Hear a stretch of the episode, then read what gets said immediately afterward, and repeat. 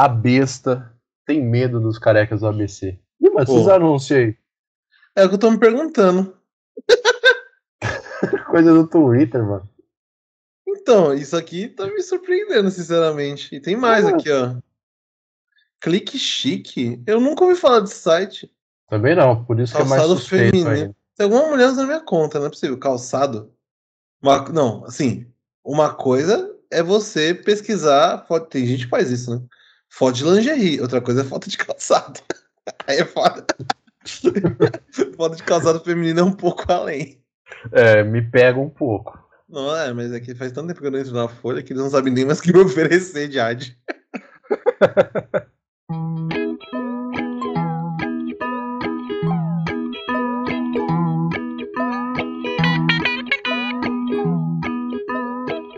Bom dia, boa tarde, boa noite, bom momento, audiência escassa do Redação Resenha. Hoje começamos, nesse momento, começamos o nosso décimo episódio. Sempre sabendo que ele não tinha nenhuma chance de chegar até aqui, e mais do que não ter chance, ele não deveria chegar, moralmente falando, até o seu, a, sua, a sua décima edição. Mas estamos aqui contra tudo, contra todos, contra os nossos próprios colegas de resenha histórica. Hoje, como sempre, a gente traz o pior possível de tudo que aconteceu na semana. Em alguns casos, quando for pior demais, a gente acaba dando uma limada. Mas hoje a gente tem uma série gigantesca de notícias furtivamente agressivas para a nossa moral. Mas antes de tudo, quero dar as boas-vindas novamente ao meu amigo Gabriel Simão. Bom momento, Gabriel. Bom momento, Bruno. Bom momento, é, escassa e rala audiência do Redação Resenha. Infelizmente, celebrando 10 episódios aqui hoje.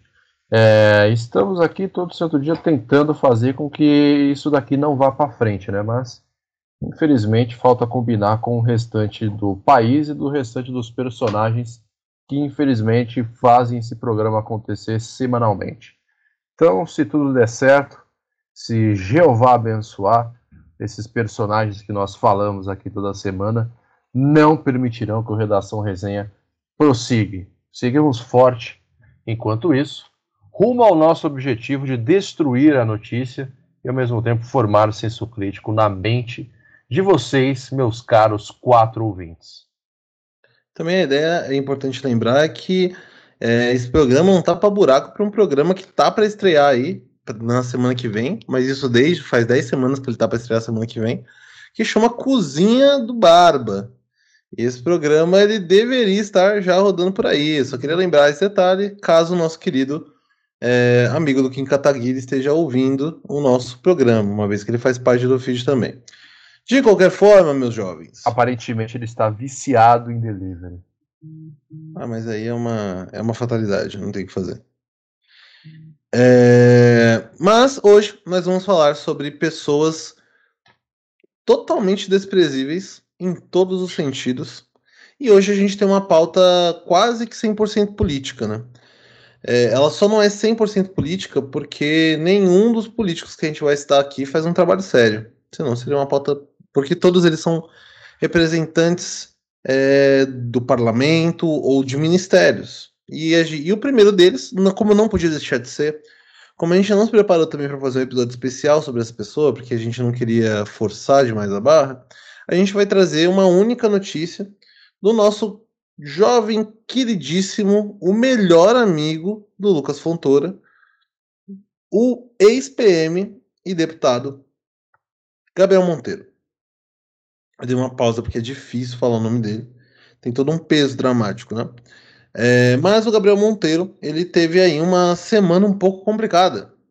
É, assim como o Monark teve uma semana complicada no começo do ano, e assim como o nosso querido deputado Arthur Moli também teve o, o, uma semana complicada quando, quando passou ali pelo leste europeu, provavelmente ali perto da, da Eslovênia, sei lá, Moldávia, por essas áreas aí. Acho que vocês lembram mais ou menos por onde que foi, né? De toda forma, a primeira notícia que a gente vai é, destrinchar no mau sentido é a notícia do pragmatismo político do dia 2 de abril, que por acaso é o dia dessa gravação. É, a notícia é: morador de rua foi orientado a simular furto para ser abordado por Gabriel Monteiro, que é só uma das histórias cabulosas que foram liberadas é, sobre o Gabriel Monteiro nessa semana. Né? Mas seguimos com a notícia. Novo vídeo vazado mostra funcionário de Gabriel Monteiro oferecendo dinheiro a um morador de rua para simular furto e depois sofrer abordagem, entre aspas, heróica do vereador. O Sem Teto ainda é humilhado pelo youtuber em um episódio claro de criminalização da pobreza.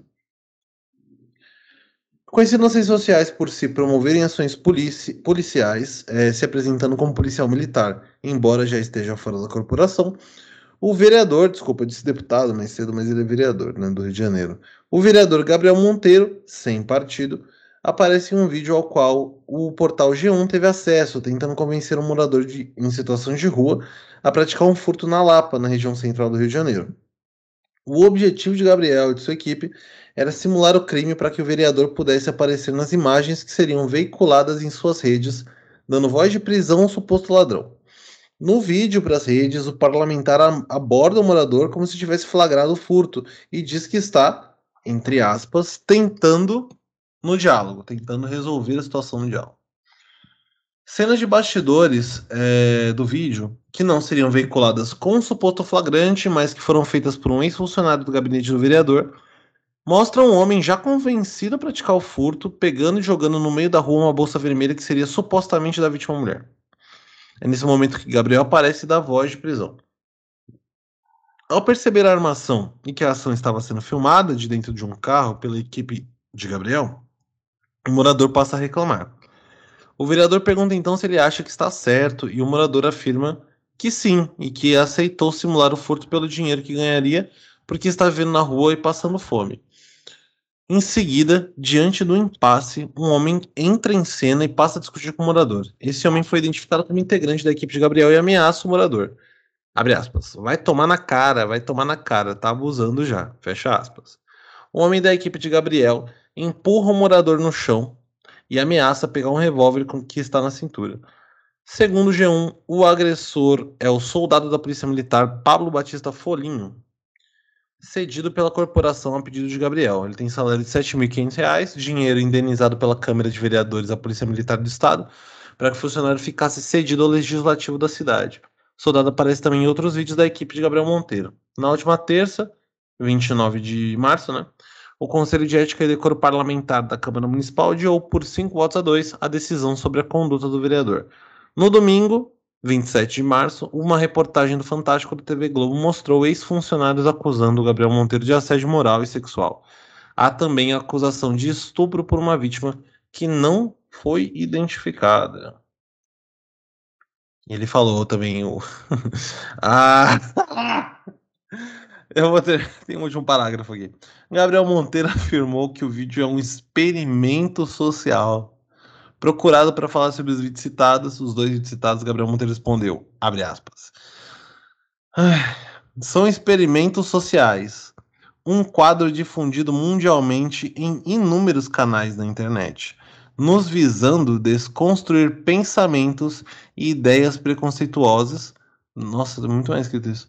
Propomos uma situação em que as pessoas são testadas. O intuito é sempre o mesmo: a conscientização da pessoa com a intervenção do Gabriel, que muitas vezes as auxilia a buscar o melhor caminho, bem como ser pedagógico para a sociedade em geral que assiste o vídeo. Fecha a porra de aspas da justificativa do querido vereador do Rio de Janeiro, Gabriel Monteiro. Eu não queria, eu estou um pouco alterado, queria que o Gabriel desse seus primeiros comentários sobre, esse, sobre essa notícia. É, vamos lá, né, cara? Sei nem por onde começar. É muita coisa, muita coisa que aconteceu aqui, é muita coisa que aconteceu em uma semana é, relacionado a Gabriel Monteiro. Então vamos começar pelo final, né? Experimento social. É, cara, não tem nada de experimento social nisso daí, sinceramente. Ele, qual que é o experimento social aí? Mostrar para um cara que está em situação de rua que ele não tem que roubar, acho que ele já sabe disso, né? Se ele soubesse, se ele não, se ele não soubesse disso, acredito que um cara da equipe do Gabriel Monteiro não teria oferecido dinheiro para ele em troca dessa ação. Né? Então não tem experimento social, tem mais é uma cena gravada, uma cena armada, igual aquela que a reportagem do Fantástico mostrou semana passada, no domingo, dele combinando o que tem que ser feito ali com a pessoa, em troca ali de, um, de uma miséria. No caso do mendigo, seria ali o que? 800 reais que eles falaram? Não sei. Também não, não tô afim de dar play no vídeo de novo, sabe? Em troca de, de, de uma bolsa que supostamente seria de uma mulher em defesa, mas que também deve ser da equipe do Gabriel Monteiro.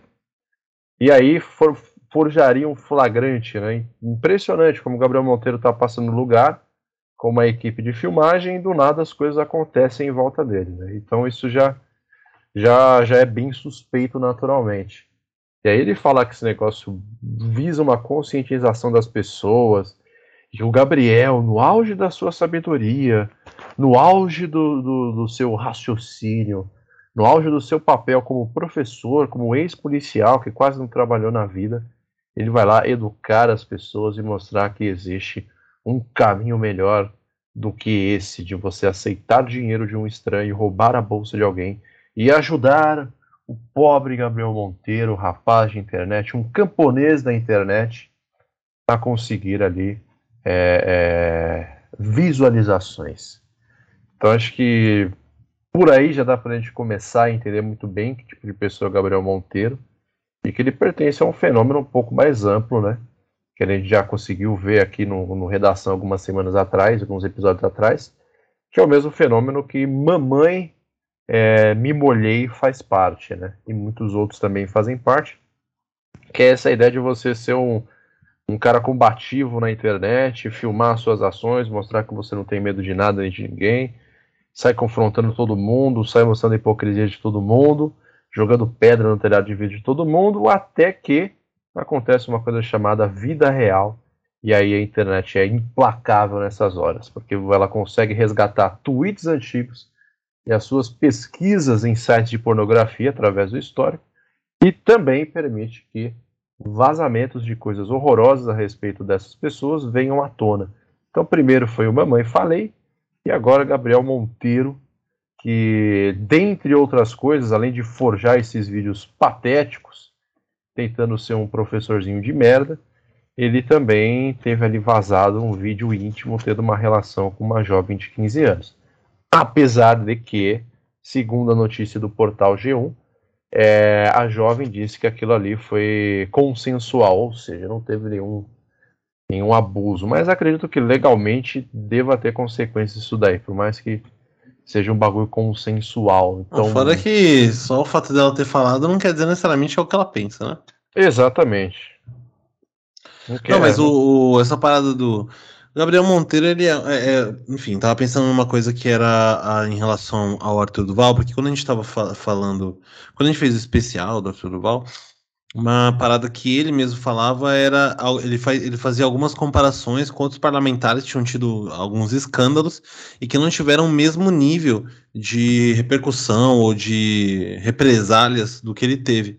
Mas agora, fechando entre aspas essa tríade dos cancelados, né, da, da, da direita, se a gente puder assim, que não é exatamente uma unidade por conta do Monark, mas começando com o Monark, passando pelo Arthur Duval e agora com o Gabriel Monteiro fica claro que, embora exista uma questão da posição é, parlamentar dos dois, que, o fato deles serem pessoas que, antes de tudo, se exporam é, na internet justifica muito mais o, o, a questão do cancelamento, que é o famoso do pó viemos ao pó retornaremos, né? A internet... É, os, cara criam, os caras criaram personagens, né, mano?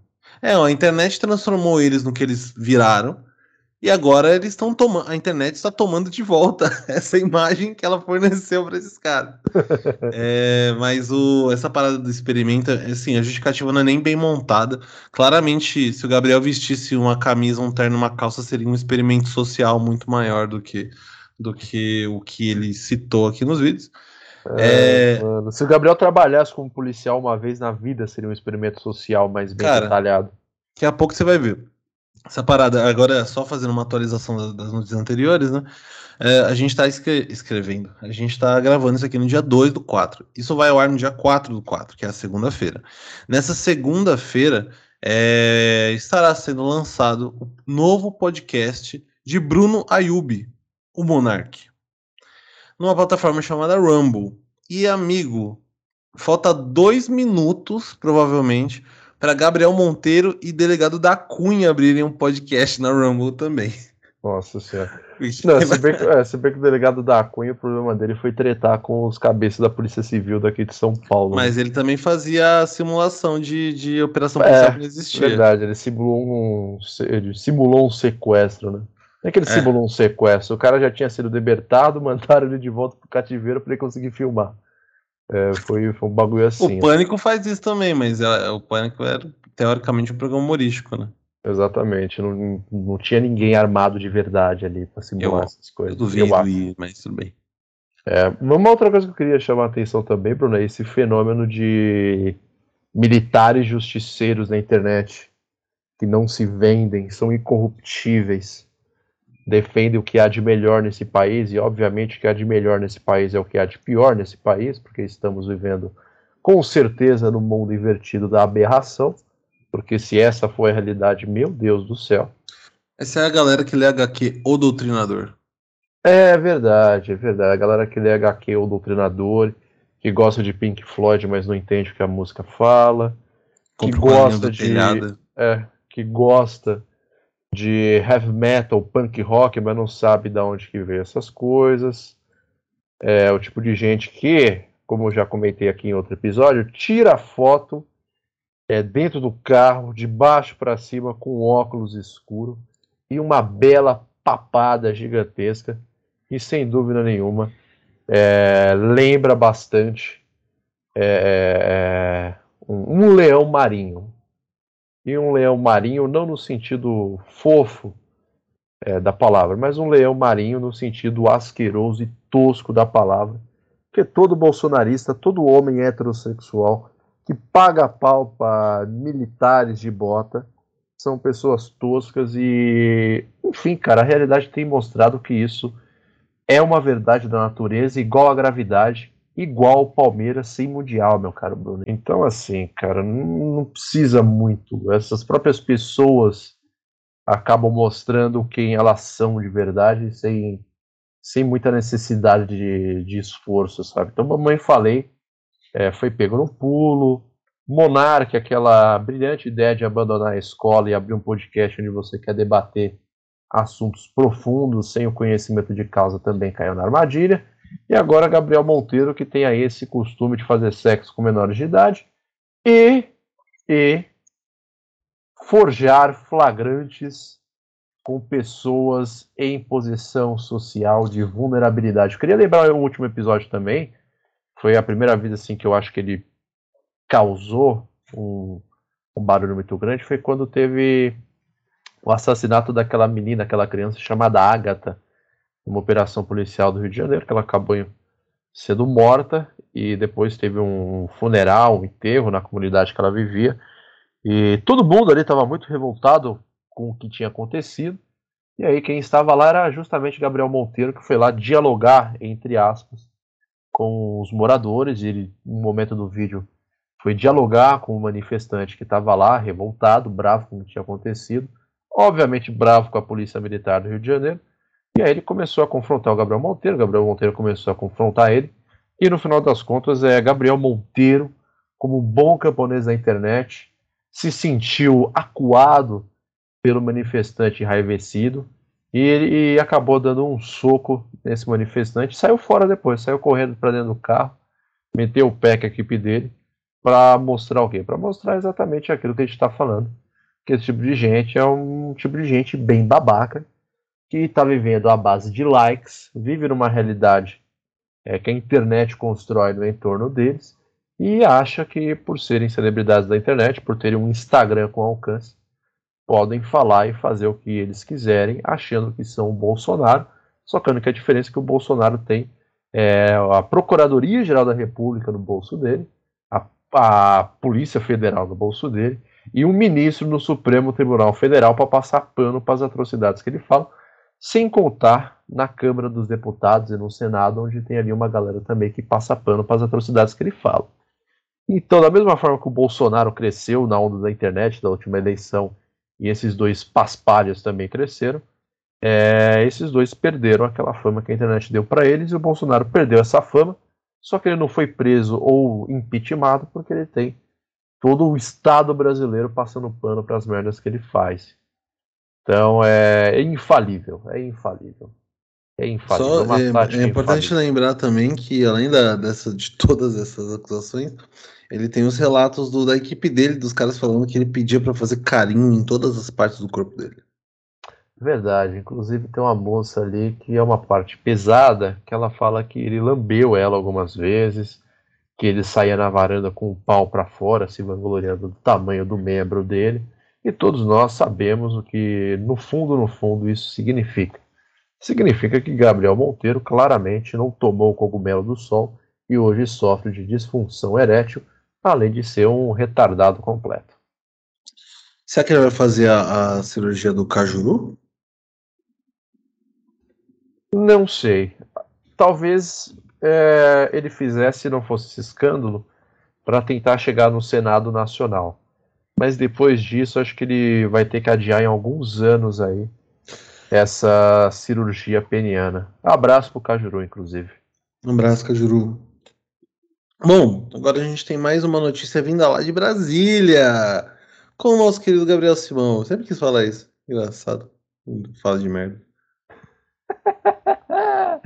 Estamos em um noticiário de merda, Bruno. Então, esse, esse tipo de fala de merda faz sentido no noticiário de merda, apresentado por dois caras que às vezes também são os merdas. Então vamos aqui para a notícia de merda do pragmatismo de merda. Milton Ribeiro, ex-ministro da Educação de merda, confirma que Bolsonaro merda foi o mandante de esquema de corrupção do merda do MEC. Agora para o texto. Quando surgiram os áudios de merda, Bolsonaro disse que botava a cara no fogo pelo então ministro de merda. O escândalo derrubou Ribeiro, que ontem foi depor à Polícia Federal. No depoimento, o ex-ministro de merda não botou a cara no fogo pelo presidente de merda. Confirmou que Bolsonaro quem o orientou a receber os dois religiosos de merda. Depois que surgiram as denúncias sobre o esquema de pastores que intermediavam obras do Ministério da Educação em troca de propina de merda, o presidente de merda disse que botava a cara no fogo pelo então ministro Milton Merda Ribeiro. O escândalo derrubou Ribeiro de merda, que ontem foi depor à Polícia Federal. No depoimento, o ex-ministro não botou a cara no fogo por Bolsonaro de merda. Confirmou que foi o merda quem orientou a receber os dois religiosos. Ribeiro não fez mais do que reiterar à PF o que já dissera aos próprios pastores no áudio comprometedor divulgado pela Folha de Merda o presidente Jair Bolsonaro realmente pediu para o pastor Gilmar de Merda que fosse recebido, disse ele ao delegado. Referia-se a Gilmar Santos, pastor da Assembleia de Deus, que não ocupa nenhum cargo público e agia como intermediário vulgo agiota do MEC junto a prefeitos. Segundo as denúncias, ele fazia isso em troca de propina, juntamente com Ailton Moura, outro pastor. No depoimento, o ex-ministro fez a ressalva de que isso não quer dizer o mesmo Gilmar. Isso não quer. Nossa, tá muito mal escrito isso daqui. Não, não, você leu mal. Isso não quer dizer que o mesmo, aí o mesmo é o Gilmar. Ah, tá. Que o mesmo Gilmar, achei que fosse merda, por isso que eu dei errado. Que o mesmo Gilmar gozasse de tratamento diferenciado ou privilegiado na gestão do Fundo Nacional de Desenvolvimento da Educação, ou MEC, esclarecendo que, como ministro, recebeu inúmeras autoridades, pois ocupava cargo político. Neste ponto, o ex-chefão do MEC contradiz o áudio e os fatos. Ele diz na gravação: porque a minha prioridade é atender primeiro os municípios que mais precisam, e em segundo, atender a todos que são amigos do pastor Gilmar. Não há dúvida de que esse é um tratamento diferenciado ou privilegiado, ao contrário do que Ribeiro de Merda disse à PF. E esse privilégio de merda não foi apenas uma bravata para agradar aliados de merda, como alegou o ex-ministro. Reportagem do Estado de São Paulo de Merda mostrou que os dois pastores intermediaram encontros de prefeitos no ministério que tiveram como consequência pagamentos e empenhos de 9,7 milhões de merdas apenas alguns dias ou semanas depois. Como denunciaram vários prefeitos, essa intermediação era feita em troca de propina. 15 mil a 30 mil em dinheiro vivo ou ouro. Olha só, voltamos à época do século XIX, antes das duas primeiras guerras. E também de até 70 mil em compras de Bíblia. Rapaz, uma, dessas, uma dessas edições do livro sagrado trazia fotos dos pastores Gilmar e Arilton e também do próprio Milton Ribeiro. Rapaz, que sofisticação na lavagem de dinheiro, hein? Pela lógica, agora seria a vez de Bolsonaro explicar à PF por qual motivo orientou um subordinado seu, o ministro da Educação, a receber dois religiosos que não têm cargo na administração pública por meio de um, abre aspas, pedido especial, fecha aspas, como diz Ribeiro no áudio. Sem essa interferência do presidente, o esquema de corrupção no MEC jamais teria existido. O problema é que no Brasil a lógica não tenha dado com muito prestígio. O mais provável é que o Procurador-Geral da República, Augusto Aras de Merda, se mostre mais uma vez aliado do governante de merda que deveria fiscalizar e livre Bolsonaro do ônus de dar explicações. É... Eu acho que eu já falei bastante coisa aqui, inclusive o que eu mais falei foram referências a uma função fisiológica que todos nós temos que fazer todos os dias. Se você não faz todos os dias, se preocupe, coma mais fibras, beba água, durma direito. É, isso realmente foi um conselho direto para você, Gustavo Cerqueira. Então eu queria que o Bruno comentasse isso daqui. E se eu tiver mais alguma merda para falar, eu falo no final. Pô, na real, é é uma das poucas vezes que o Bolsonaro tá fazendo o que ele disse que ele ia fazer, né? O meu microfone tá um pouquinho embaixo. É, porque ele sempre disse que ele, ia que ele ia favorecer o cristianismo, a igreja evangélica. Isso não. Só que ele geralmente não tem capacidade de fazer, né? E dessa vez ele teve. Aí quando ele tem, entre aspas, capacidade, ele mesmo assim faz merda. Mas o, eu achei uma notícia meio de merda. Não, não sei se foi. Eu não tinha. Quando eu li a primeira vez, eu não tinha sentido essa sensação, mas com o Gabriel Leno me deu uma outra sensação. Não sei exatamente o que aconteceu. Mas. Você quer, você quer fazer uma pausa para ir no banheiro? Ah, não, não. Não precisa. Eu fiz antes da gente começar. Maravilha. É, mas eu, eu, eu tenho até. Não, eu já nem quero mais falar do Milton Ribeiro, porque assim. O cara saiu, porque a, a gente tem uma, uma sequência de, de fatos que é assim. Bolsonaro vai, de, é, no começo do governo, geralmente isso, né? Bolsonaro vai e coloca um, um dos caras que você acha que é o pior cara possível para ser ministro de qualquer coisa. Aí você passa meses reclamando, fulano só faz barbaridade, só fala merda, só fala não sei o que, briga com não sei o que. Aí Bolsonaro fala, ah é, então eu vou tirar ele. Aí ele arranja alguém pior para colocar no lugar ele tem dois movimentos, né? Ou ele arranja alguém pior, foi o caso, por exemplo, do Ministério da Educação, quando ele tirou o Vélez lá, e lá no começo do governo colocou o Weintraub, ou ele faz um outro movimento, que é ele esgota o ministro até ele fazer todas as cagadas que ele precisa fazer para o governo, como foi o caso do Weintraub, como foi o caso do Ricardo Salles, como foi o caso do Pazuello, e ele coloca alguém totalmente relevante no lugar. O Milton Ribeiro era esse cara totalmente relevante, tanto que há, do, há um mês atrás ninguém sabia quem era o ministro da Educação. E exatamente porque a gente não sabia que era ministro da educação é que dava para ele fazer essas cagadas de merda. Isso é planasmo, né? É, então ele podia fazer esse tipo de escândalo porque a gente não tava prestando atenção nele. Por exemplo, quem que é o Gabriel Simão? Quem que é o ministro da Saúde hoje? O silêncio responde. Quem que é o ministro do Meio Ambiente hoje? O silêncio responde. E quem que é o anterior? Ministro o silêncio anterior. Não, quem que é o último, o último ministro do Meio Ambiente? Ah, o nosso querido Ricardo Salles MMA. Quem que é o último ministro da Saúde, antes do, do atual? É... Ah, General Pazuzu. Pazuzu. O Pazuzuelo. Então vocês sabem essas figuras, são figuras que são figuras totalmente nocivas. E aí os caras que estão lá são totalmente relevantes. Eu posso até procurar aqui. Quem é o ministro? Ó, ministro do meio ambiente. E você vai descobrir que é um cara chamado Joaquim Leite, que eu nunca ouvi falar. Ministro da Saúde. O nome do ministro da Saúde é Marco. É o Queiroga? Ainda é o Queiroga? Ainda é Marcelo Queiroga. Ah, então no caso do Queiroga eu sabia. Marcelo Mas Queiroga ele... que balançou, balançou, mas continua lá, porque o Bolsonaro provavelmente tem um, um tem algum tipo de utilidade para ele. Vai deixar o ministro sangrar, absorver toda a radiação possível que deveria ir pro Bolsonaro e depois ele dispensa o cara. E antes disso, numa live dele lá com o ministro do turismo, que é aquele sanfoneiro otário, e o cara de Libras, que talvez seja a pessoa mais normal desse governo, é, passar um pano, dar um beijinho, um afago no ministro, e na segunda-feira o cara tá na rua. Sanfoneiro é o William Bonner, sanfoneiro? Não, não, é outro cara lá que falou que graças a Bolsonaro a Rússia tinha tirado tropas da Ucrânia. Talvez, ah, é, é, talvez é, fosse uma previsão, né? Porque as, as, as, tropas ainda não saíram, mas tá rolando ali uns tratados e tal.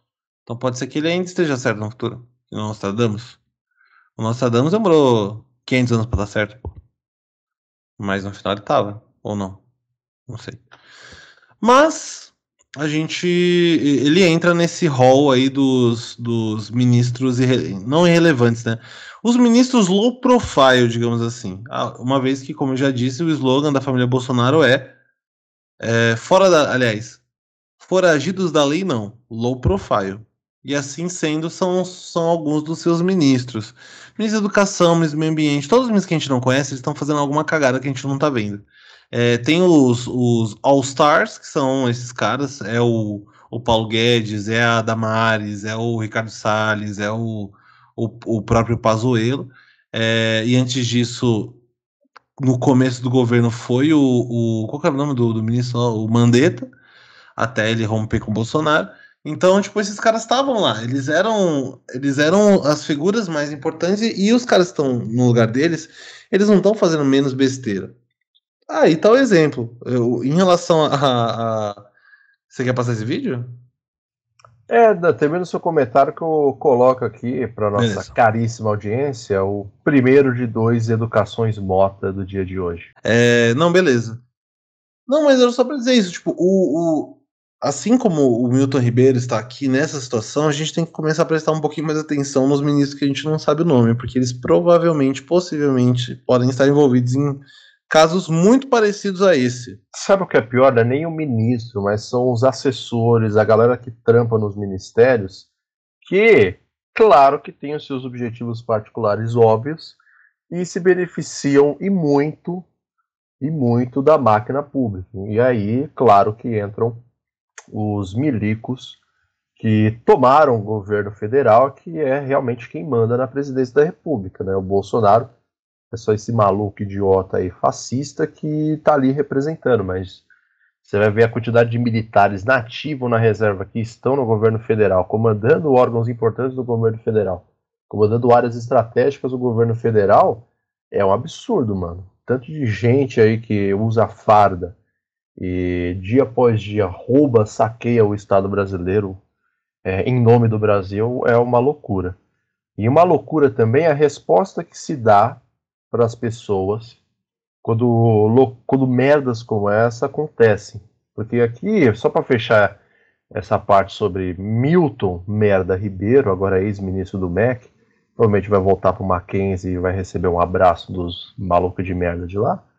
É, ele recebeu aqui um afago da então primeira-dama, da atual primeira-dama, né, Michele Bolsonaro. Lembra que ela recebeu um cheque de 89 mil é, do office boy favorito do clã Bolsonaro, o desaparecido Queiroz? Então, aqui ela foi confrontada por alguns jornalistas, questionados por alguns jornalistas, sobre a demissão e as circunstâncias da demissão do ministro Milton Ribeiro, e ela, obviamente, como uma boa mulher de Deus, se escondeu atrás da Bíblia. Então vamos escutar aqui é, quantas vezes Michele Bolsonaro usou o nome de Deus em vão. A questão do Milton Ribeiro constrange um pouco o governo, esse discurso de que não havia corrupção. Posso dizer que eu amo a vida dele, tá? A, senhora. Deus está vai provar que ele é uma pessoa honesta, fiel e leal. O que você achou do que foi sobre o que foi exposto? O que você achou de, de sair a, a história do ouro? Eu nem, tenho, o áudio. Mas eu tô orando pela vida dele. Mas você não acha que foi a decisão certa demiti-lo, primeiro dama? Sabe como eu ia dizer que eu amo muito a vida dele, tá? Eu confio muito. A senhora confia que ele não cometeu nenhuma ilegalidade? Isso aí eu não conversei com ninguém ainda. Eu sou mais da Primeira dama, a senhora, senhora? a senhora acredita na inocência dele, primeira O dama? que, que ele falou pra senhora? Obrigada. É... É, Dama, senhora. é. Quando ela fala que ela ama muito a vida dele, eu não tinha pensado nisso até ver o vídeo agora de novo. É, eu vejo isso como uma ameaça, Bruno. É. Sinceramente, eu amo muito a vida dele. E ela fala isso algumas vezes. Eu vou rezar por ele, etc e tal, mas o eu amo a vida, eu amo muito a vida dele, me pegou mais forte dessa vez. É. É, Então- é, uma- é claramente uma mensagem cifrada, né? Exatamente. Talvez se a gente comprar uma Bíblia com a foto de algum desses pastores, a gente encontre uma resposta ali em algum, em algum dos salmos. É, e claramente a gente não precisa entrar muito no mérito de como é, esses evangélicos, esses cristãos, entre aspas, aí, é, têm contaminado e muito a vida das pessoas, têm mais se favorecido do que aproximado das pessoas de algum tipo de elevação espiritual, conhecimento próprio. Enfim, é lamentável, cara. Queria reforçar aqui, não sei se eu já disse isso antes, mas enfim, eu não tenho problemas com Deus. Sinceramente, não tenho motivo para ter problemas com Deus. Meu problema é justamente com a igreja. Como já diria Neymar do Santos Júnior, Deus é top, né? Exatamente. E meu problema é com as igrejas, com as pessoas que comandam as igrejas. E notícias como essa, escândalos como esse, fora os inúmeros abusos sexuais da Igreja Católica, né? E a ideia de pôr fogo em pessoas vivas também deve colaborar um pouquinho disso. É, me afasta da igreja. Não de Deus, mas sim da igreja. Que não sei se você que escuta aqui já pensou sobre isso, mas Deus e igreja são coisas diferentes. Igual Palmeiras e Mundial. São coisas diferentes. Mas nesse caso, opostas, né? É verdade. Será que até sair esse programa Palmeiras ganha o Mundial? Que às vezes, como, como diz o, o- o Neto, né? Palmeiras não, nunca vi um pôster do Palmeiras quando foi heptacampeão. É, eu também não. Talvez o Palmeiras tivesse jogado a final da Taça Rio, pudesse reclamar um título mundial, né? Então, já que ele não jogou a Taça Rio, perdeu uma oportunidade de ser campeão mundial.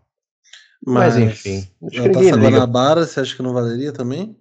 Não, acho que não. A Taça Guanabara vale mais como uma Libertadores ou um campeonato brasileiro. E se fosse um brasiliense, valeria como, como um campeonato nacional? Hum, não acho que recebe esse nome, não, o campeonato de lá. Porque eu acho que joga o campeonato goiano. Não, tem o campeonato brasiliense, pô. É quem que joga Brasiliense Gama? Tipo isso, quer ver? Ah, então. Tem, tem até final, já deve ter rolado. ó, Campeonato brasiliense. É, caros ouvintes, estamos aqui fazendo um pequeno Aqui, intervalo. Sei não, imagina. Brasiliense e Ceilândia, 2x1, primeiro jogo já foi. Caramba, Segundo jogo vai ser no dia 9 do 4, pô. olha só, não perca dia 9 do 4 o jogo de volta da decisão do Campeonato Brasiliense. Brasiliense contra Ceilândia. E o Google não sabe o escudo de nenhum dos dois. Exatamente. É, Bruno, por favor. Voltando aí para nossa sequência do Pente, a gente vai trazer uma notícia que não é até difícil fazer algum comentário um pouquinho mais humorístico em cima, porque é uma notícia muito complicada. Mas, como estamos em ano eleitoral e a gente acabou de ter a desistência e depois a desdesistência de João Dória Júnior para a candidatura da presidência da República, ele basicamente desistiu no último dia lá que ele poderia ah, um dia antes do dia que ele deveria entregar o cargo. E aí depois ele falou, ah, era Brinks. É, e depois que o Moro desistiu, ele desdesistiu. Não sei se ele. Eu acho que o, o Dória fez isso para o pro Moro desistir. E aí ele depois falou: não, não, não não. Ele só, só não queria que o Moro concorresse. Eu, eu tenho quase certeza que tem alguma coisa assim. Mas é, o nosso querido João Dória, que além de. Agora ele é o ex-governador, né? Mas até semana passada, além de ser governador de São Paulo, ele também foi prefeito de São Paulo, ambos por um período de mais ou menos. No caso, ele foi prefeito por um ano e três meses, e agora, como governador, ele foi por três anos e três meses, né? Ele abandonou o cargo agora no finalzinho de março, para ser candidato do PISDB, conhecido também como PSDB, à presidência da República. É, para quem não é de São Paulo, eu imagino que tenha muita entidade de Bangladesh que ouve esse podcast. É, aqui em São Paulo, na cidade de São Paulo, o que é mentira? Eu não, eu não vejo esse infográfico. Você acha que eu vejo? Não Eu sei, entro na mano. estatística do Spotify para ver se Bangladesh tem tido uma boa aceitação das histórias sobre Mamãe Falei, Monarque e eu nunca pensei que fosse dizer isso de novo, estupro alimentar. Ah, eu não quero falar disso. Mas, mas, não, eu acho que deve ter alguém. Pelo menos no Vietnã deve ter alguém. É, aqui em São Paulo, o Dória ele fez uma, uma. Ele tinha uma campanha que chamava Acelera São Paulo. E ele de fato cumpriu com essa campanha, é, acelerando todos o- os, os índices de degradação da cidade de São Paulo. Então a gente tem uma cidade menos segura, uma cidade menos é, confortável para momentos de lazer, uma Colorida. menos barata, né? Ela já não era barata, mas mais cara, é, menos colorida, mais acinzentada. Isso Menos da cidade que já acessível. é conhecida como a selva de pedra, ou né, a cidade cinza e tal. É, isso tudo aconteceu em apenas um ano e três meses, que foi o tempo que o gestor João Dória, é, também conhecido, segundo ele mesmo, como João Trabalhador, é, participou, ele fez, né, foi prefeito aqui. Ele, e aí, um dos reflexos disso foi um projeto que ele tinha chamado Nova Luz. E a ideia da Nova Luz era revitalizar o, a área que por muito tempo foi conhecida em São Paulo como a Cracolândia, que é a região é, logo depois da luz, perto da estação Júlio Prestes, mas que de certa forma é, depreciou ali o valor de vários imóveis, tanto naquela região quanto na própria luz. E aí a ideia do Dória era criar um projeto de revitalização que trouxesse valorização para aquele, aquele setor e, e que né, gerasse um, um movimento imobiliário ali. Como que ele queria fazer isso? Expulsando todos os, o- todos os usuários de crack da atual Cracolândia, da até então Cracolândia. E aí foi o que ele fez, né? Falou, ah, vou expulsar vocês daqui, sai daqui, vaza, vaza. Chama a polícia e desocupa a Cracolândia. Aí a Cracolândia foi desocupada. Nesse momento foram criadas outras 17 Cracolândias na cidade de São Paulo, uma vez que essas pessoas, só de ter saído de lá, elas não deixaram de existir. E um desses pontos é, que virou a- as novas Cracolândias, que meio que se estendeu por toda a região central de São Paulo e algumas outras regiões, é, uma, é a região da Praça Princesa Isabel. A região da Praça Princesa Isabel já era uma região que não era tão de boa, ela não era uma região muito segura antes do governo Dória, e ela passou a ter uma ocupação de, de, de usuários de crack. E hoje, que é a notícia, aliás, hoje, né, é, semana, umas duas semanas atrás, foi noticiado pela Folha de São Paulo que houve uma questão relacionada às pessoas que moram próximo à Praça Princesa Isabel com relação aos, aos usuários, né? E essa notícia é da Folha de São Paulo. Eu fiz uma pausa, de verdade, porque é, vai ser muito difícil eu dizer isso de novo. A gente vai ler agora uma notícia da Folha de São Paulo. E a notícia do dia 24 de março é: Vizinhos da Nova Cracolândia alteram rotina por medo de, de aumento da violência. Comerciantes no entorno da Praça Princesa Isabel em São Paulo fecham as portas de loja mais cedo e moradores evitam sair à noite. Moradores e comerciantes que vivem no entorno da Praça Princesa Isabel, novo ponto de concentração da Cracolândia na região central de São Paulo, relatam mudanças na rotina por temerem aumento da violência na região. O gerente de uma loja de automóveis localizada em frente à praça conta que tem encerrado o expediente mais cedo após a ocupação da praça pelos usuários de drogas. Abre aspas. Evito até dar a, dar a Praça Princesa Isabel como referência de endereço. Se o cliente fosse eu, não viria até aqui. Fecha aspas, diz Rodrigo de Matos, 42 anos. Era um dos primeiros dias após a mudança da Cracolândia para a porta do comércio onde trabalha. O gerente conta que foi orientado pela Polícia Militar a fechar as portas durante a operação de limpeza da praça. Abre aspas, disseram que não tinha como prever se haveria algum tipo de violência. Fecha aspas, diz. A poucos metros da loja de carros, o gerente de uma lanchonete reclama da queda no movimento de clientes desde a mudança no entorno. As pessoas ficam ficam com medo de vir, diz Maicon Carvalho, 20 anos. Segundo ele, os ocupantes da praça abordam os funcionários da lanchonete apenas para pedir água. No geral, eles respeitam a gente, diz. O funcionário de escritório localizado a um quarteirão da praça disse que tem ido para casa mais cedo com medo de esperar pelo ônibus no ponto depois de anoitecer. O mesmo temor é relatado pelo gestor financeiro IE, gestor financeiro Iésio Silva, 62 anos, que vive na Alameda Barão de Limeira há mais de 20 anos. É meu vizinho. É, não dá mais para sair à noite, diz o morador, que afirmou ter visto um vizinho ser espancado por três homens que o assaltaram quando desembarcou de um carro. Não era nem meia-noite, levaram tudo dele, diz ele sobre a ocorrência presenciada a poucos metros do prédio onde mora. Ao andar pela Alameda Barão de Limeira, ah, vamos, vamos ficar falando da minha rua agora, ai que mancada. É, Silva aponta dois comércios que foram invadidos recentemente como sinal de aumento recente da criminalidade do bairro. Será que aquele cara que passou aqui na minha, na minha, na minha rua tem alguma coisa a ver com isso? É, para quem não sabe, audiência, antes de a gente gravar aqui, falar um bastidor, estávamos jantando, Bruno na casa dele e eu na minha, e ele comentou que quando ele foi pegar a comida dele na portaria, um cara passou completamente pelado, nu, com a mão no bolso, como diria a música do é, o traje a rigor e que, enfim, isso foi uma situação inusitada. Não, eu, o que foi inusitado é que tá 18 graus lá fora. Não é nem a questão do cara tá pelado. Mas, pô, tá, ele podia ter feito isso até uma semana atrás, sabe? Tá pode 20, fazer amanhã também. Tá 25 graus de noite. Não, mas eu vou fazer isso no dia que tiver 18. É, Enfim, a previsão né? de amanhã é 26 graus, né? Então talvez fique mais é, agradável andar pelado na rua. Pra... Ai, que horror. Tá bom. Bom, voltando aqui para esse cara que tá falando mal daqui na minha rua, que é muito boa, na verdade. É, segundo a Polícia Civil, o fluxo saiu do entorno da Praça Júlio Prestes e se fixou na Praça Princesa Isabel, após ordem de uma facção criminosa, segundo a Polícia Civil. Prefeitura, governo estadual e movimentos sociais divergem sobre as causas que motivaram a movimentação.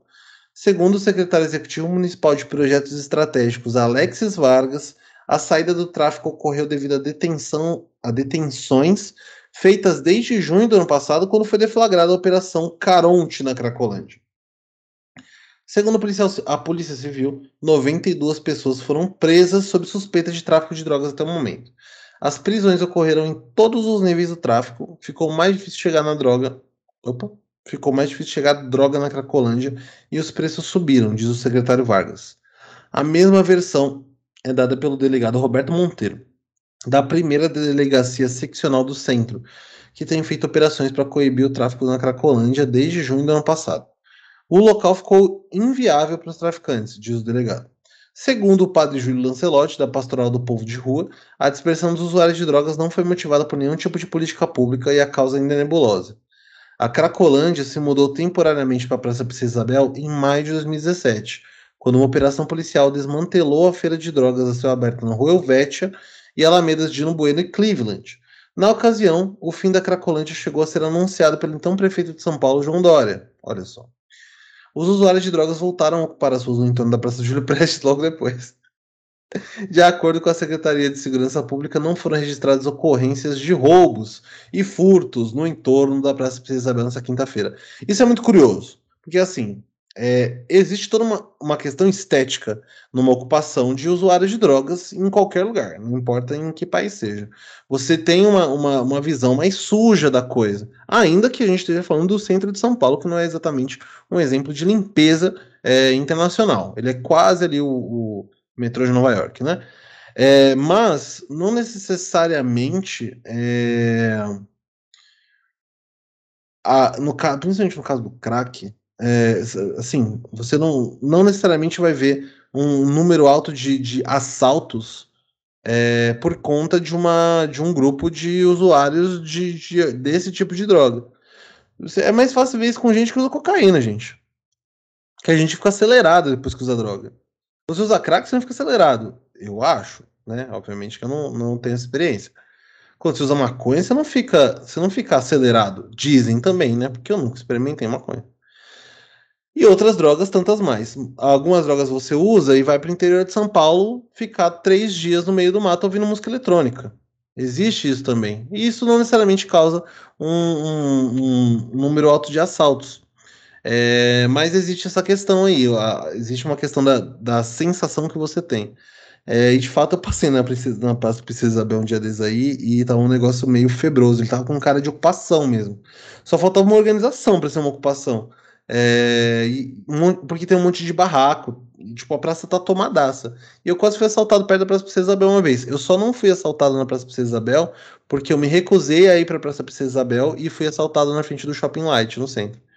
É, porque tinha, eu tinha essa opção, podia. Os caras estavam vindo me assaltar, eu podia pegar um ônibus pra Praça Princesa Isabel. Falei, beleza, eu vou ser assaltado aqui perto do metrô ou na Praça Princesa Isabel, que é longe do metrô. Eu vou ter que andar e ser assaltado de novo pra pegar o metrô. E aí eu decidi ser assaltado ali mesmo, que era mais cômodo pra mim. Fecha aspas, fecha parênteses, aliás. E- mas eu. o- Isso tudo aqui, é, embora o padre Júlio Lancelotti ache que é nebuloso, obviamente que isso tem um dedinho do nosso querido gestor, o nosso presidenciável maravilhigno, E brocha. João Dória. E supostamente brocha, João Dória Júnior, também conhecido como o filho do homem que criou o Dia dos Namorados no Brasil. E isso aí é a cara do Dória. Se você quiser que isso se estenda para o resto do Brasil, por favor, chame o Dória. É, porque episódio passado, quando a gente estava aqui com o Camisa 10 Gabriel Rossini, nós falamos um pouco sobre João Dória, na época de prefeito. E que até no final dessa reportagem aí que o Bruno brilhantemente leu, relembrou o episódio de quando teve aquela operação gigantesca, cinematográfica, com, com trilha sonora do cara que fez os filmes do Batman, etc, etc. Com helicópteros da polícia, é, Guarda Civil Metropolitana, Polícia Militar, Polícia Civil, é, vários vira-latas caramelos, enfim, tava todo mundo lá no palco observando a prefeitura e o governo do estado demolindo aqueles casarões antigos que ficavam ali naquela região para que pudessem ser erguidos condomínios residenciais no lugar. Uma clara especulação imobiliária, favorecendo construtoras, favorecendo a valorização do preço do imóvel do metro quadrado no centro, nada mais é do que fazer dinheiro. E aí ele anunciou que foi, foi o fim da Cracolândia. Só que não foi o fim da Cracolândia. As pessoas continuaram naquela região é, consumindo drogas e vendendo drogas. E agora, por causas ainda desconhecidas, essas pessoas foram para para a Praça Princesa Isabel. Pode ser por causa que está se prendendo mais traficantes? Pode. Não creio que seja de tudo uma grande mentira. Mas não acho que seja só por causa disso. Acho que tem também o lado do crime organizado que precisa encontrar soluções para quando situações assim acontecem. Então eu ficaria assim esperando o padre Júlio Lancelotti se manifestar mais claramente sobre o que talvez tenha de fato causado essa, essa grande migração de usuários de droga para a praça, que não fica tão distante assim. É só você sair do final da rua onde eles estavam, atravessar essa rua, atravessar a Avenida Rio Branco e estar na praça. Então não é uma migração tão grande assim. Então fica na mesma região, inclusive, é um do lado da outra. Então é esperar para ver cenas do próximo capítulo. Mas tudo isso passa por aquilo que o João Dória fez. Então acelerar São Paulo foi o quê? Vamos acelerar é, a destruição da cidade. Vamos acelerar o que São Paulo pode fazer de pior pelos seus moradores e visitantes. Inclusive é, pessoas de dependência química em crack, cocaína, álcool e outras drogas. Para que os amigos do gestor João Dória Júnior possam vir com soluções, entre aspas, que só vão solucionar o problema de como fazer mais dinheiro. É aquilo que o Bruno falou. Se você acha que o Brasil pode ser resolvido com a destruição do Brasil, para que a iniciativa privada possa vir aqui, fazer dinheiro em cima disso, oferecer migalhas para a população, e depois, quando parar de ser rentável, meter o pé daqui, então eu diria que João Dória é o seu candidato. Mas, se você não é esse tipo de pessoa, então não vote João Dória. É, vote em qualquer outro candidato aí, exceto João Dória, Bolsonaro e, sei lá, talvez eu. Fica É, aí o no ar Ju- se eu vou concorrer a presidenciável esse ano. O Dorinha provavelmente vai vir com a campanha Acelera Brasil, só que do lado vai estar escrito pequenininho, tipo, Acelera Brasil para o Apocalipse. E vai rolar uma parada assim, a galera talvez por não por ter algum problema de analfabetismo funcional não vai se tocar, principalmente a classe média, né, que é o que é o grosso do eleitorado do PSDB. É, porque a gente vê a notícia da Folha, a notícia da Folha ela faz o quê? Ela apresenta ali qual é o problema, depois ela vai conversar com pessoas no entorno e pessoas que possivelmente, potencialmente, podem ser prejudicadas por causa disso.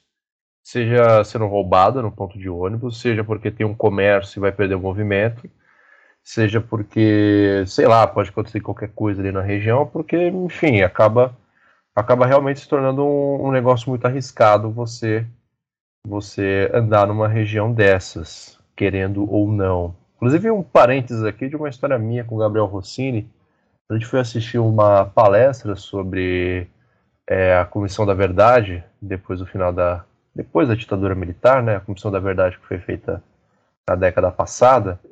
Ali naquele memorial que fica ali do lado da Estação da Luz, Bruno, qual que é o nome? É o Memorial da Resistência? Isso, a gente foi assistir lá. E era de tarde, meio da tarde, umas duas e meia, quinze para as três, e era assustadora a quantidade de pessoas em plena luz do dia na calçada, é, consumindo droga, completamente desconectadas da realidade, assustador e triste. É, em plena luz do dia fumando crack, assim, você conseguia sentir o cheiro da pedra de crack, era um negócio que não dá para você esquecer. E tudo aquilo, e tudo ali tá, tá nessa mesma região, né? Então atrás seguindo na direção do memorial, tá a Praça Princesa Isabel e a região da, da Cracolândia atual e voltando no sentido de Estação da Luz, estava ali no entorno a antiga Cracolândia. Então, assim. A antiga é... Cracolândia que eu duvido que deixou de ser também, tá? É, enfim, daqui a pouco volta, sabe? Foi igual que a notícia falou: ah, final da Cracolândia. Mentira.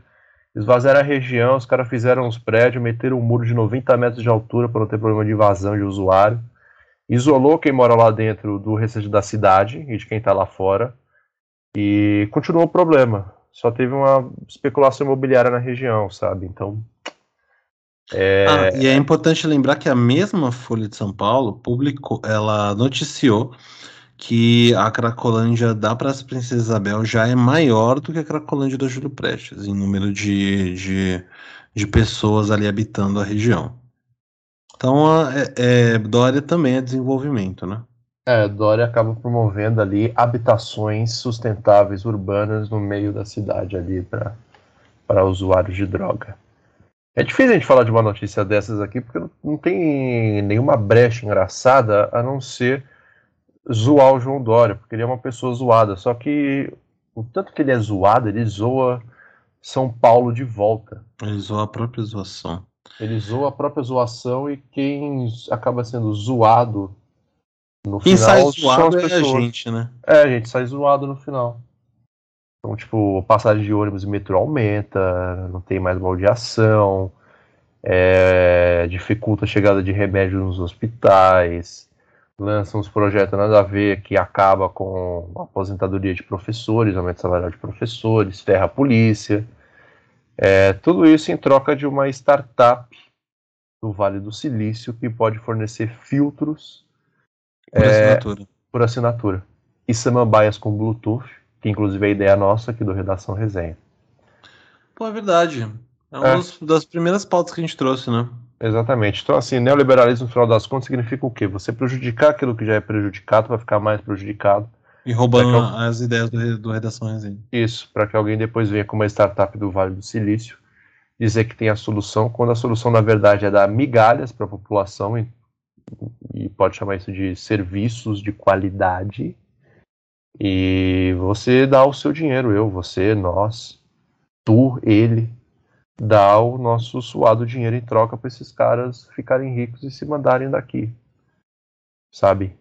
E depois aparecerem como salvadores da pátria, modernizadores, gestores, como foi é, João Dória, como é João Dória. Ele surgiu no meio político dessa forma. Então, o grosso empresariado de São Paulo apoiou o cara, a classe média de São Paulo, que historicamente é uma classe média reacionária e burra, se vocês têm dúvida que eu estou falando, só olhar o exemplo do Monark, é, votam no PSDB, votam em pessoas do PSDB. Então, é complicado. São Paulo é um lugar complicado. Se você tem a opção de vir morar numa cidade grande do Brasil, não venha morar em São Paulo. E também não vá morar em Curitiba. Não, dúvida, vá para outro país, né? Ah, Se tá mais tá barato ir para outro país do que ir para Salvador, Paz, por exemplo. Machu Picchu, lá. Bom, de... damos sequência. Eu juro que não vai ficar melhor. Agora a gente sai da pauta João Dória e entra na pauta Daniel Silveira. E eu não tenho nem coragem. Foi o que. Não, Ai, não tenho nem É. coragem dessa notícia. É, De qualquer É. forma, é a vez do Gabriel. Mas olha só. caralho, me deu até câimbra aqui. Calma Vou aí. abrir um vai, outro parênteses. Tá, vou abrir outro parênteses aqui. Quando eu abri o site da Folha de São Paulo, ele me deu é, sugestões de, de, de anúncio, né? De lingerie. E aí eu fiquei preocupado, obviamente. Eu falei, nossa, o que, que eu estou procurando na internet que dá como resultado é um anúncio de lingerie. Só que na sequência eu vi que ele me deu um, um anúncio de calçado feminino. Então eu acho que a Folha de São Paulo não sabe o que sugerir para mim seus anúncios, porque faz pelo menos uns dois anos que eu não abro o site dele. Mas ainda assim, o site da UOL tá dando a mesma, o mesmo anúncio do, da, da mesma loja, que é uma loja chamada. Não vou falar o nome dela, porque, pô, já tô aqui me expondo à toa. Eu não vou dar essa propaganda aqui desse canal. Aí ela vai e volta, mas Porto de Galinhas, que é o que tá sugerindo agora, eu até iria. Exatamente. É, Bom, a gente vai abrir depois uma campanha de doe um sapato de salto para Bruno aproveitar Porto de Galinhas nas próximas férias dele. Por favor. Essa, essa vai ser o tema da campanha da fraternidade patrocinada pela Redação Resenha, que você, caro ouvinte, vai pagar em troca de migalhas de uma startup do Vale do Silício para que Bruno possa torrar o seu dinheiro em Porto de Galinhas usando um salto 15. Falando em usar salto, usar tornozeleira eletrônica, vamos a Daniel Silveira agora. Se vocês não se lembram, Daniel Silveira é aquele cara que, no calor das eleições de 2018, estava lá no Palanque, no Rio de Janeiro, com a placa com o nome da vereadora Marielle Franco quebrada junto de um outro troglodita que eu não sei o nome e também não é importante para essa notícia. É, a eleição de 2018 passou, o Brasil foi jogado no abismo, perdemos mais uma Copa do Mundo. É, o Palmeiras foi campeão duas vezes da Libertadores, tivemos o Flamengo de Jorge Jesus, tivemos os Piratas do Carilli e chegamos até 2022, onde após Daniel Silveira, durante o auge da pandemia, é, ameaçar ministro do STF, em específico Alexandre de Moraes, é, acabou sendo preso por um, algum tempo, acabou está sendo processado por alguns crimes pelo Supremo Tribunal Federal, inclusive dentro dos inquéritos das fake news, e, com, e mesmo após sair da prisão, continuou, voltou a atacar e ofender membros da Suprema Corte, especificamente Alexandre de Moraes, que determinou que o deputado federal usasse, a partir do dia 31, conhecido como quinta-feira passada, última quinta-feira, é, tornozeleira eletrônica para que ele não saísse da vista do Supremo Tribunal Federal e das autoridades. Porque não sei se vocês sabem, bolsonaristas têm o grande hábito de serem pitbulls nas redes sociais, mas verdadeiros é, vira-latas caramelos de tão dóceis quando são confrontados pelo peso da lei. É só a gente fazer uma busca no histórico aí, até dos próprios Bolsonaro, para a gente ver como eles dão aquela fraquejada na hora que são apertados. Então a notícia do UOL aqui, do, do último dia 31, diz o seguinte: Daniel Silveira ri e aponta para a tornozeleira eletrônica em foto. Após colocar tornozeleira eletrônica por determinação do ministro do STF, Alexandre de Moraes, o deputado federal Daniel Silveira, do PTB do Rio de Janeiro, sorri e aponta para o equipamento de monitoramento em foto. A imagem circula entre perfis e grupos bolsonaristas nas redes sociais. Silveira chegou de carro, passou pelo portão, desceu e entrou no prédio onde fica o plantão da unidade regional do órgão. A instalação do equipamento ocorreu no mezanino. Lá estavam o chefe da superintendência, Vitor César Carvalho, o deputado e agente da PF, Uberaba Sanderson, do União do Rio Grande do Sul, e três assessores do parlamentar. A bateria da tornozeleira tem duração de 10 horas, para ser carregada precisa ficar duas horas na tomada. Essa primeira parte aqui, para mim, parece mais uma propaganda para quem quiser comprar uma, do que realmente notícias. Voltou a marca, né? Mas É, só faltou colocar a marca e o frete grátis, né? arrasta pra cima e pega o cupom de desconto. Exatamente. Agora vamos à notícia de fato, depois do UOL fazer a propaganda de tornozeleira eletrônica, que vai entrar na moda para os próximos meses aí com os adolescentes. O UOL apurou que, na hora de colocar a tornozeleira, ele reclamou com os policiais sobre a atuação do presidente da Câmara, Arthur Lira, do PP de Alagoas. Na saída, falou rapidamente com a imprensa e criticou o chefe da Casa Legislativa. Abre aspas, o Lira tem que fazer o dever dele. Ponto. Está no regimento da casa. Fecha aspas. Silveira e integrantes da bancada evangélica vem pressionando Lira para que a mesa diretora da casa leve ao plenário a decisão de o deputado federal ter que usar ou não tornozeleira eletrônica em ano eleitoral. Ontem, o presidente da Câmara divulgou nota que cobrou o STF por mais agilidade na análise do caso de Silveira, mas criticou o parlamentar pelo uso midiático das dependências da Câmara. Silveira também criticou mais uma vez o ministro Alexandre de Moraes. Não cabe recurso ao Alexandre. Ele ignora, disse pouco antes de entrar no carro e deixar a unidade da Polícia Federal. Gabinete com casa e ameaça de multa. O deputado vinha se recusando a cumprir a ordem do ministro desde o último sábado 26 e chegou a dormir na Câmara dos Deputados para evitar a instalação do aparelho. Ontem, Moraes estabeleceu multa diária de 15 mil e determinou o bloqueio das contas bancárias de Silveira, como garantia que a penalidade seria cumprida. E também abriu um novo inquérito contra o deputado pelo crime de desobediência, com pena de três meses a dois anos ou multa previstas no Código Penal. O ministro determinou no último sábado 26 que Silveira usasse a tornozeleira e ficasse impedido de deixar o Rio de Janeiro, exceto para exercer o mandato parlamentar. Moraes atendeu ao pedido da Subprocuradoria-Geral da República, da Subprocuradora-Geral da República, Lindora Araújo, que argumentou que o deputado vinha agindo contra a democracia e tem aproveitando, aproveitando aparições públicas para atacar a corte e os membros dela. A defesa de Silveira pediu ontem em sucesso a suspensão das medidas, afirmando que as restrições cerceariam a atividade parlamentar, violam as prerrogativas do parlamentar impede um livre exercício do mandato do congressista que é réu no Supremo e será julgado no próximo dia 20 de abril. É, preso em, 2000, em, fevereiro de 2021, após divulgar um vídeo com ameaças ministro, a ministros do STF, Silveira passou para o regime domiciliar e foi solto definitivamente em novembro. Na ocasião, porém, o parlamentar foi submetido a uma série de medidas cautelares, incluindo a proibição de acesso a redes sociais e de contato com outros investigadores nos inquéritos da fake news e das milícias digitais. Na decisão, o ministro disse ainda que o descumprimento injustificado de quaisquer dessas medidas ensejará naturalmente e imediatamente o restabelecimento da ordem de prisão.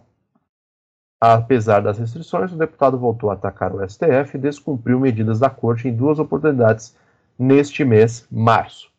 Em evento que reuniu conservadores, onde esteve com o empresário Otávio Facuri, que também é investigado no STF, Silveira disse que está ficando complicado para Moraes continuar vivendo no Brasil. Antes disso, Daniel Silveira falou em evento conservador em Londrina que o Supremo é uma corte deficitária de pessoas que têm que tem um bússola moral. Segundo ele, os únicos ministros decentes do tribunal são os dois indicados pelo presidente Jair Bolsonaro.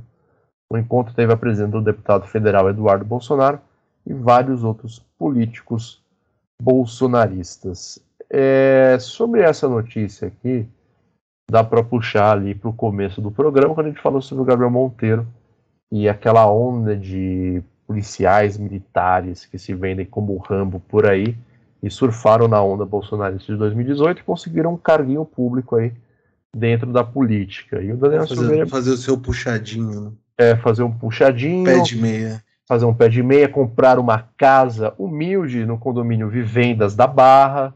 Vindas da barra pesada. É, então assim, Daniel Silveira surfou nessa onda e é aquilo que eu falei para vocês, ele não tem um cacife de políticos maiores e mais importantes da política federal e que sustentam o governo, que vendem as ideias do governo, então ele acaba sendo bucha de canhão e continua sendo bucha de canhão do governo federal. Então não acredito que Bolsonaro, Arthur Lira, é, é, Augusto Aras, qualquer outro ali mais graúdo no governo federal, vá queimar o seu estoque de negociações políticas com Daniel Silveira. Porque Daniel Silveira literalmente é o cara que fez fama quebrando uma placa de rua com o nome da Marielle Franco. E que depois foi colocado para fora de uma escola por alunos, quando ele foi lá mostrar supostas, se eu não me engano, doutrinações comunistas, gaysistas e de ideologia de gênero numa escola que tradicional do Rio de Janeiro. Então, assim, é um cara que tem uma existência política nula, não tem nada de interessante para falar, foi alguém que surfou na onda política do bolsonarismo é, continuou falando merda é, depois que foi eleito, continuou atacando a Suprema Corte depois de ter sido preso por causa disso, e vai continuar atacando a Suprema Corte depois de fazer isso até o dia que ele for abandonado pelo bolsonarismo, o que é muito comum de acontecer. Só observar aí os casos recentes de ministros que caíram por causa de escândalos envolvendo corrupção, lavagem de dinheiro, esquema de compra falso de vacinas, etc, etc, etc. Ah, eu, eu tava pensando o seguinte, é... a gente tem uma, uma certa miríade de, de apoiadores do Bolsonaro que em algum momento romperam com Bolsonaro e a partir desse momento, até então defendendo ele com unhas e dentes, a partir desse momento levantando todos os podres do bolsonarismo. Tipo, Jesse Hasselman teve esse momento, o próprio Alexandre Frota teve esse momento de falar, olha, eu tava tentando ajudar ele, mas papá, muita corrupção, muito não sei o quê. Tava lá até então, né? Mas aí foi descartado, como o Daniel pode ser descartado. E aí eu fico me perguntando, em algum momento vai ter um cara que mesmo assim não vai abrir não vai adotar esse discurso. Esse vai ser o pior cara de todos, porque é o cara que, mesmo abandonado pelo Bolsonaro, ele vai, ele ainda vai ser defensor dos ideias bolsonaristas. E eu acho que o Daniel Silveira ele tem um perfil parecido com o do cara que pode ter isso. Ele não tem inteligência suficiente para depois, caso ele fosse abandonado pelo Bolsonaro, criar um discurso em que ele pudesse se redimir de participar do governo. Porque ele só faz uma merda atrás da outra e geralmente ele vai agravando as coisas que ele fala, né? Então não adianta só estar tá, tá envolvido com essa parada da, da tornozeleira, né? Todos os crimes que ele cometeu.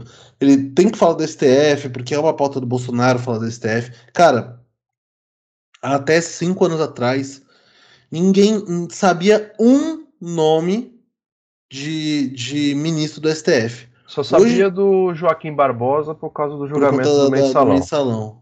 Só ele. É, hoje em dia, todo mundo, mano, galera só falta ter camisa, fora Fux. Sabe, tipo, tem o Gilmar Mendes como inimigo mesmo do Estado. Todo mundo sabe o nome de todos, o Barroso, não sei o quê. Fala, gente, por que, assim, só agora, todo. Agora, até então, o problema eram os governos. Agora que não é mais governo e as coisas só pioraram, o problema não pode continuar sendo governo, ele tem que ser necessariamente um outro órgão. Se o, o Bolsonaro é o líder do executivo, então vão atrás do STF, do judiciário. É então, assim, até quando, né? Até, até quando a gente vai. Daqui a pouco a gente vai começar a falar que o problema é, o, é, é a rainha. A rainha, porque ela, ela exerce um poder na Austrália que evita que a gente consiga ver, sabe, ficar criando o. o até para citar o nome do meio, né? Desse meio aí, o Nando Moura usa muito o termo ginástica mental. Você faz uma ginástica mental para justificar essa parada com que, que, que é tão complexo que não faz o menor sentido no final das contas. E eu tô aqui citando Nando Moura, né? É, não tem mais ginástica mental que isso. Mas encerrar o episódio aqui. Podia, né? Beleza. É, mas, essa, mas nesse sentido, embora da forma como ele aplique não, não seja uma forma válida, ainda é um argumento. E nesse caso ele existe. Existe toda uma ginástica mental para defender o Bolsonaro. E, e esses caras eles vão caindo a um. O Daniel Silveira, até que ele não teve uma queda tão acentuada como as quedas que a gente vem ver nesse ano. Eu sinceramente quero ver como é que vai acabar isso daí em relação a, a em relação mas à eleição. Mas ele, mas ele tem sido humilhado, né? Mas mesmo assim, cara, eu acho que na hora da eleição algumas coisas elas vão mudar. Eu não sei se, se o. Eu não tenho certeza que o Arthur não vai ser eleito deputado de novo. Eu não tenho certeza que o, que o Gabriel Monteiro não vai ser eleito vereador de novo daqui dois anos. Eu não tenho certeza que o Daniel não vai ter renovação do seu mandato. Sinceramente, porque aí a gente vê também tem que essa existe esse movimento público de, de cancelamento e de, de escorraçar a pessoa, falar, pô, olha a merda que você tá fazendo. Só que depois de um tempo, baixa a bolinha, aí o, o já tá lá no Jovem Pan de novo. Se bobear, o mais provável é que nem demitido ele tenha sido. Deve ter pego uma suspensão de um mês. Falou, ó, vai lá até depois quando a galera. Quando tiver outro cancelado, que aí nesse caso seria o Arthur Duval, aí você volta, porque aí já, já não vai ser pauta mais. A galera vai estar preocupada com outra coisa. É, e eu acho que o, o Daniel pode pode estar num, num ciclo como esse também. Todo mundo. Porque no final das contas sempre vai ter alguém pra votar nesses caras, sabe? E não é alguém 15 gato pingado, é gente pra caramba. Sim. Por mais que a gente esteja aqui com aqui nesse programa com impacto nacional, formando opiniões todos os dias. Impacto Ainda tem- intergaláctico, né? Ah, é, é que eu perdi. Eu, a gente tá usando o satélite do, do, do, do Elon Musk, eu não, tô confiando muito aí nessa projeção de para fora da galáxia. Mas, pelo menos aqui em território nacional, a gente tem relevância sim, viu? Viu, Boneiro? E mesmo assim, eu acho que ainda vai ter. A gente ainda vai passar por esse movimento dessa galera é, ser cancelada e isso não ter um grande efeito nas eleições, negativo pra eles, sabe? Eu sinto que é um cancelamento meio à toa, assim. E o Daniel Silveira é isso. É, sabe o Maluf? O Maluf foi eleito muitas vezes depois de, de entrar na lista da Interpol. Né? O, o Maluf não podia sair do país, porque senão ele era preso pela, pela Polícia Internacional. É, até recentemente, quando ele, quando ele apoiou o golpe e, e aí ele- e tiraram ele da, da lista da Interpol, curiosamente no mesmo período. É, coincidência, né? Coincidentemente no mesmo período. É, mas ele era um cara que fez um monte de merda, foi descoberto um monte de merda dele, e mesmo assim ele nunca deixou de ser eleito deputado.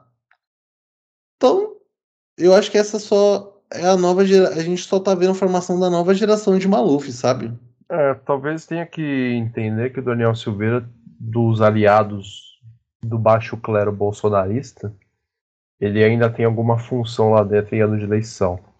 Então, É a função de tank, né? é, então eles querem manter ele por perto ali, porque ele pode ter alguma função no cálculo político dos bolsonaristas. E talvez isso explique o, a próxima notícia, a última notícia, e o último Educação Mota do dia de hoje, que está sobre a graça de Bruno Tatalha. Bom, agora a gente vai, é, como eu posso dizer, summonar, né? A gente vai invocar um dos primeiros personagens citados nesse semanário ridículo de merda, que é a querida deputada Carla Zambelli, a- aquela a quem nós dissemos que supostamente é uma agente dupla da KGB em território nacional, trabalhando para a volta da União Soviética. E ela continua trabalhando, né? Ela ainda está, ela cumpre seu, seu, seu cargo administrativo é, e parlamentar, obviamente, e ela continua fazendo coisas. E eu acho que em breve, se, se esse ciclo se seguir, semana que vem a gente vai estar comentando alguma coisa do nosso querido Nicolas Ferreira. É Nicolas Ferreira, né? O menininho. Se, se, se, se, o- se, se, se, repetir isso, é Nicolas Ferreira. Menino, menino parlamentar, o, o é, jovem aprendiz parlamentar. Bom, mas hoje temos uma notícia do pragmatismo político, como não poderia deixar de ser, sobre a nossa querida Carla Zambelli. A notícia do dia 31 de março, é, e ela é: Zambelli chora e promete tirar Alexandre Moraes do STF. É outra parada, né? Tudo bem que o Alexandre Moraes não é nenhuma pessoa ilibada, mas também é essa questão de, como eu disse, de personalizar a culpa do Brasil em ministros do STF, que é uma coisa que nunca existiu, né? Em relação à opinião pública, pelo menos. Zambelli chora e cobra Pacheco para abrir impeachment de Moraes. Imaginando ter o poder que não tem, a deputada bolsonarista disse que o presidente do Senado nunca mais vai ser eleito em Minas, se não pautar o impeachment do ministro do STF. A deputada federal Carla Zambelli, Partido Liberal de São Paulo, se emocionou hoje, quinta-feira, 31 de março, ao falar do seu aliado Daniel Silveira, da União Brasil do Rio de Janeiro. E disse sentir rancor pelo ministro do Supremo Tribunal Federa. Tá escrito Federa aqui na notícia do pragmatismo político. O Supremo, ministro do Supremo Tribunal Federa, STF, Alexandre Moraes, Alexandre de Moraes, que determinou que o parlamentar voltasse a usar tornozeleira eletrônica. Você sabia que o pragmatismo político eles ouvem a gente lendo as notícias para ver se tem algum erro para corrigir?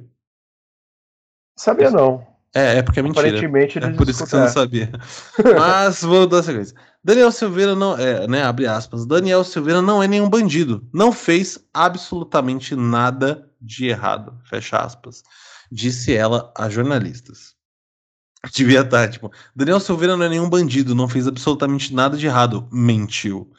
É, Zambelli afirmou ainda que vai trabalhar todos os dias para que o presidente do Senado Federal, Rodrigo Pacheco, do PSD, não seja reeleito pelo Estado de Minas Gerais, caso se recuse a pautar o impeachment do ministro do STF. Compete ao senador dar andamento ou determinar o arquivamento das petições que tratam sobre a destituição de ministro da Suprema Corte. Só para abrir de novo um parênteses, agora o pragmatismo político está me dando um anúncio de suco de uva é, que prova a aleatoriedade do Google Search, que é a ferramenta de, de anúncio do Google, né? Obrigado, Google. Google. É, abre aspas. Eu, primeiro, assim, deixa eu só fazer um comentário rapidinho. A Carla Zambelli não é parlamentar pelo, pelo, por São Paulo? O que, que ela tá dando pitaco no, no, na eleição de senador do, do, de Minas Gerais?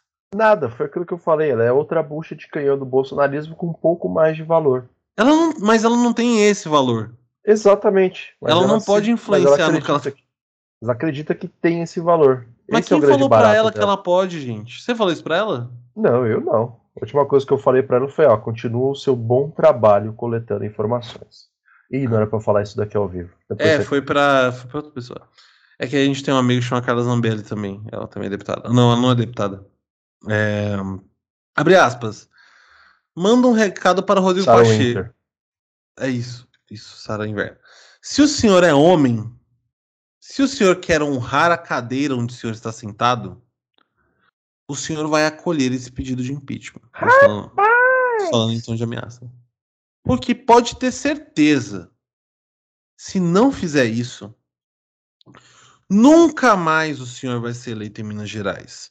E eu vou trabalhar todos os dias para que o senhor não seja eleito e vou trabalhar todos os dias. Pera, ela só repetiu isso?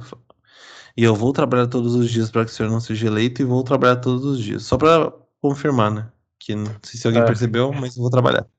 Defender o parlamentar, né? Fechar aspas, defender o parlamentar. Alexandre Moraes está sendo extremamente autoritário, arrogante, a pessoa que quer, quer barrar uma eleição de senador em outro estado tá falando que o Alexandre Moraes é arrogante. Está conseguindo transformar o Daniel em um herói. Acho que ela entendeu errado. É, o fato do cara ficar preso e usar a tornozeleira eletrônica e ser noticiado na grande mídia como alguém que ameaça supremos da, ministros é, do Supremo Tribunal Federa não é o típico caminho do herói. É, não, não, lembro do Homem-Aranha ter espancado hum, um idoso e ser chamado de herói. Né? Ah, não sei, pode ser um anti-herói. É, tá sendo extremamente autoritário, arrogante, está conseguindo transformar o Daniel em um herói e se colocando à margem da sociedade. A população está com esse mesmo rancor que eu estou. Estamos com rancor do Alexandre de Moraes. Cara, como parte da população, devo discordar um pouquinho da Carla. Mas eu vou dar sequência. Moraes estipulou ontem uma multa diária de 15 mil reais e o bloqueio das contas bancárias de Silveira enquanto ele não colocasse a tornozeleira eletrônica. O deputado será julgado no mês que vem pela acusação de ter feito declarações antidemocráticas e incitação à violência contra os ministros da corte. Como resposta, Silveira afirmou em um discurso na tribuna da Câmara que, iria, que não iria acatar a ordem de Moraes e chegou a dormir nas instalações da casa para não ter de cumprir a decisão. Ontem, porém, ele disse que aceitaria colocar o aparelho. Abre aspas. Eu falo em tribuna. Não será acatada a ordem de Alexandre de Moraes enquanto não deliberar pela casa. A casa aqui, no caso, é a Câmara.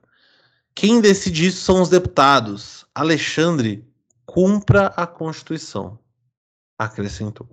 No plenário da casa, Silveira afirmou que só sairia de dentro da Câmara quando for pautada a proposta para assustar a ação penal 1044 proposta contra ele e chamou Moraes de sujeito medíocre.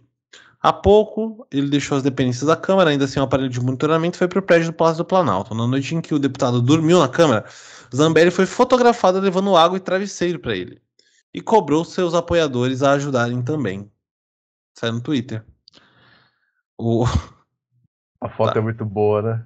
É uma foto. Ela tá com uma, um vestido azul, é, azul bebê, bem, cara, bem com, com um tom de, de roupa de. De cama, cama roupa de len, é, cor de lençol. De pijama, né? É, é cor de, de, lençol de cama, exatamente. É, cor de lençol de cama. E uma Isso cara é... de bunda natural dela e um travesseiro cor de lençol e uma garrafinha d'água. E ela tá com, a, com o braço enfaixado. Ô, tadinha. Tá com gesso no braço e ele enfaixado lá com uma tala pra segurar, pra apoiar no pescoço. Sabe por que É, isso daí, Bruno? Não. De tanto socar a cara de esquerdista, de isista, pubista em, em venezuelistas no Twitter. Ah tá, achei que você ia falar alguma besteira. É...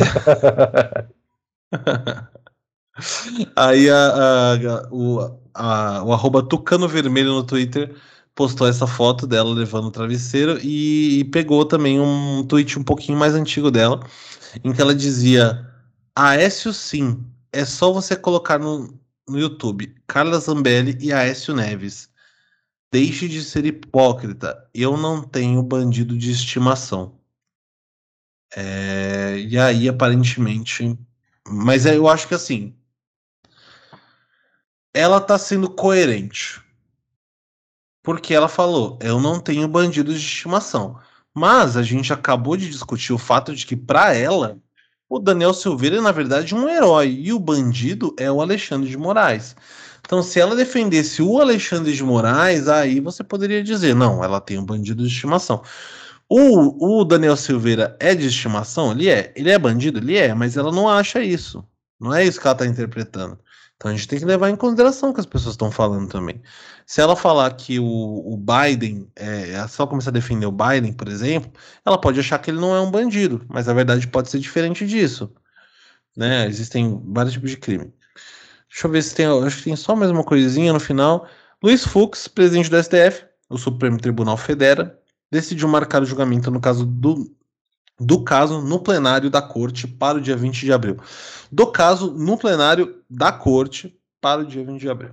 É isso. Essa é a notícia. Esse, essa reação da Carla Zambelli me lembra muito aquele vídeo, aquele áudio do Renan que nós escutamos, em que ele fala que o Arthur fez merda sim, só que isso não é roubar.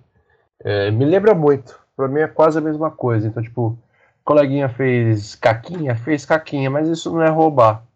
Não existem coisas piores no Brasil do que você tentar destruir as instituições.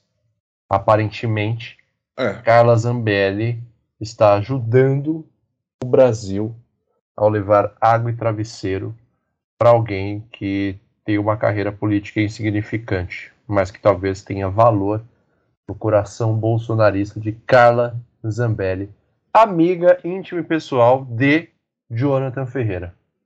Ah, é? É, você achou que ia falar quem? Lucas Fontoura e Mariana Celestino? Não, não necessariamente. Mas eu não sabia dessa informação. Não é amigo, amigos são amigos. Entendi, entendi. Inclusive, inclusive o Jonathan que, que deu pra ela um sapato igualzinho a esse do anúncio que apareceu pra você. Ah, bonitinho. Ele é verde com o salto de outra cor tal. É, eles são amigos de academia? Não sei, não tem essa informação.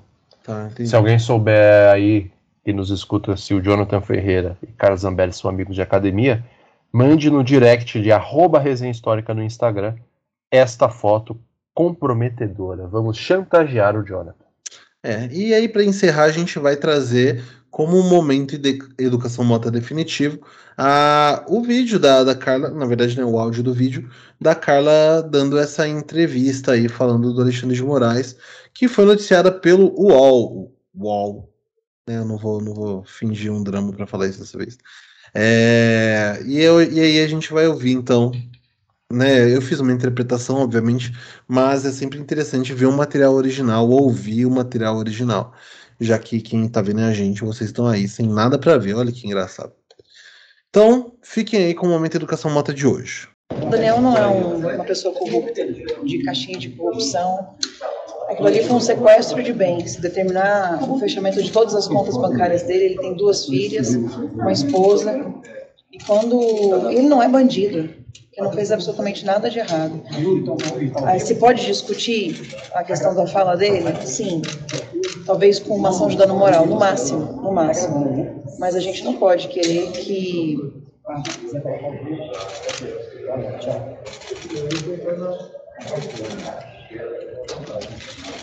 Desculpa.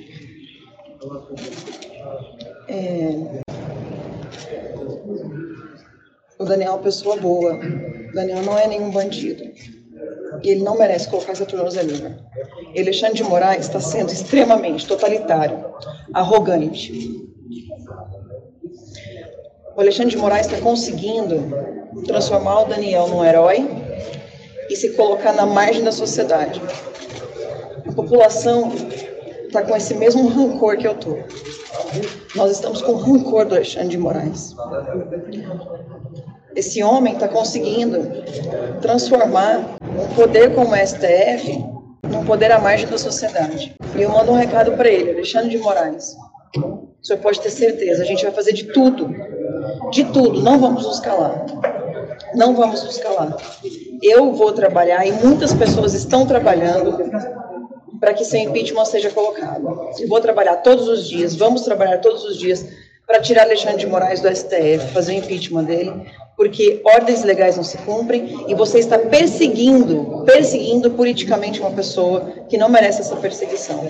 O senhor pode ter certeza, o senhor vai cair. Ou ela vai cair, ou eu, deputada federal, vou fazer com que um senador de outro estado não seja reeleito, baseado na minha influência. É, ou ela fala ali que ordens legais não se cumprem. Não sei se você percebeu esse ato falho dela também. Mas eu queria falar aqui, antes de a gente partir para o encerramento, mais um ato falho de Carla Zambelli, que é casada com o Marechal, se eu não me engano, Antônio Aguinaldo de Oliveira, que é comandante da Força Nacional, até onde eu vi, e que no dia do casamento ela teve ali como padrinho de casamento ninguém mais, ninguém menos do que Sérgio Moro. Veja só, imagine, imagine você organizar toda a sua vida pessoal a partir de cálculos políticos e você não poder mais falar com o padrinho do seu casamento, que é Sérgio Moro. É difícil. Por isso que ainda não é bom fazer essas coisas, né? Ainda mais quando se trata de, de, de bolsonaristas, né? Que estão sempre mudando de lado, estão sempre, sempre indo para um outro. Cara, pensa no núcleo bolsonarista, tipo, do, do começo do governo. O- os próprios, né? Os, os próprios Bolsonaro, os Kardashian brasileiros. Aí você tinha Joyce Hasselman, o, a própria Carla Zambelli, Sarah Winter, o Alexandre Frota, o MBL. O, a Osvaldo, base- Eu- Osvaldo Eustáquio, jornalista de alta performance. Tá, hoje sobrou. e aí, todos os, obviamente, né, os ministros, o Paulo Guedes, o Vélez, o Ricardo Salles, a Damares. E hoje, cara, é um bagulho. e, além do próprio né, partido, que era o PSL. É, e hoje sobrou, tipo, sobrou Paulo Guedes, a Carla Zambelli, o Daniel Silveira. Nenhum, até o Hélio Negão voltou a ser Hélio Negão. Foi bom. Ele é Bolsonaro durante a eleição, depois voltou a ser Hélio Negão. E meio que é o que sobrou aí. Os ministros mudaram todos, né? Tinha o Mandetta antes, agora três ministros depois teve o, o, o tem o Queiroga, aí tem o Milton Ribeiro, não sei nem quem vai ser o animal vai, o não, sei- não sei nem quem vai ser a pessoa que vai ser colocada no lugar dele. Então assim, nesse contexto, obviamente que tinha um Moro também que não tá lá. Nesse contexto, acho que não faz muito sentido. É a mesma coisa que você querer, tipo, dar, colocar como alguém, como um padrinho do seu filho, alguém do terceirão. Estudou com você no terceiro ano.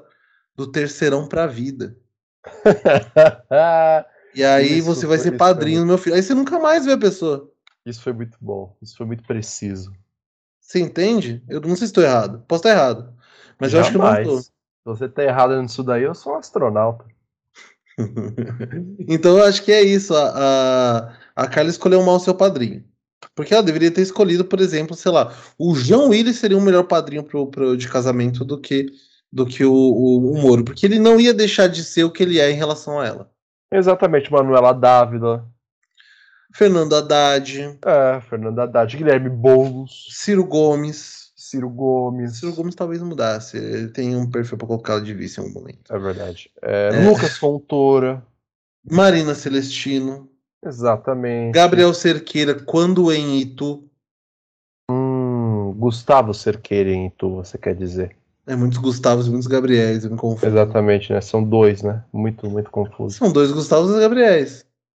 É, muito confuso isso daí. Cara, lógico que é confuso. Eu tive que descobrir qual que era o plural de Gabriel, por conta de vocês. Lógico que é confuso. A Só de escola ter que- primária é confusa. Só de ter que inventar a palavra Gabriéis.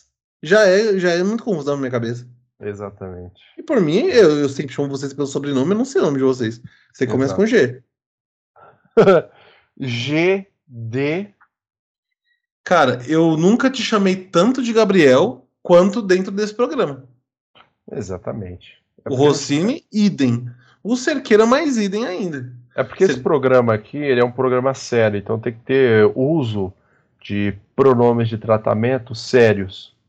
Por isso que a gente usa aqui o nome e não o vulgo das pessoas. O vulgo. Não, Exatamente. e não o vulgo das pessoas. É, mas sabe o que é mais interessante disso tudo aqui, Bruno? Hum. Nós paramos de falar de Calazambelli e da atuação parlamentar ridícula que ela tem e de tudo aquilo ridículo que ela representa. E por ser um governo ridículo, que só não é mais ridículo e engraçado porque tem o mesmo problema de João Dória. Eles riem em cima da zoeira e quem se fode somos todos nós. Principalmente eu. Exatamente, principalmente o Bruno, principalmente Lucas Fontoura, que por causa do Bolsonaro, por causa da alta do dólar, não consegue entregar para vocês o Cozinha do Barba, porque Lucas Fontoura está preso num ciclo vicioso de pedir deliveries para se alimentar humildemente todos os dias. Pô, é, é verdade, né? Você precisa fazer comida pra. Não, ele tem um outro problema que é muito. Se você, assim, não vou. nesse caso específico, eu não vou expor o Lucas Fontoura. Mas ele tem um problema parecido com o da Carla Zambelli em relação à escolha de padrinho, não tem, não? Ou eu tô errado? Que é outra coisa que está atrapalhando a cozinha do Barba. Então eu só vou deixar isso aqui em, em aberto, em semi-off, porque eu não vou tirar da edição. Aprenda com o erro de Carlos Zambelli.